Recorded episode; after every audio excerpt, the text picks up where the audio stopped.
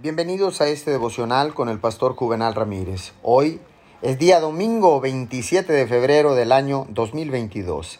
La palabra dice en Romanos 8:5, los que viven conforme a la naturaleza pecaminosa fijan la mente en los deseos de tal naturaleza.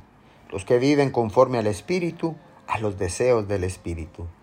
Déjeme decirle que el reino de Dios está formado por paradojas. Se nos pide que hagamos algo para tener éxito, pero la palabra de Dios nos instruye lo contrario. Vea estos ejemplos.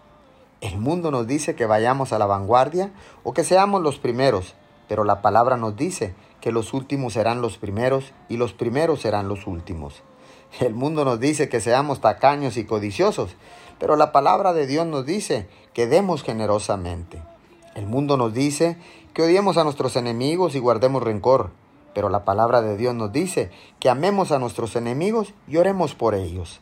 El mundo nos dice que presumamos de nuestros logros para ser considerados grandes, pero la palabra dice que el mayor servirá a los demás.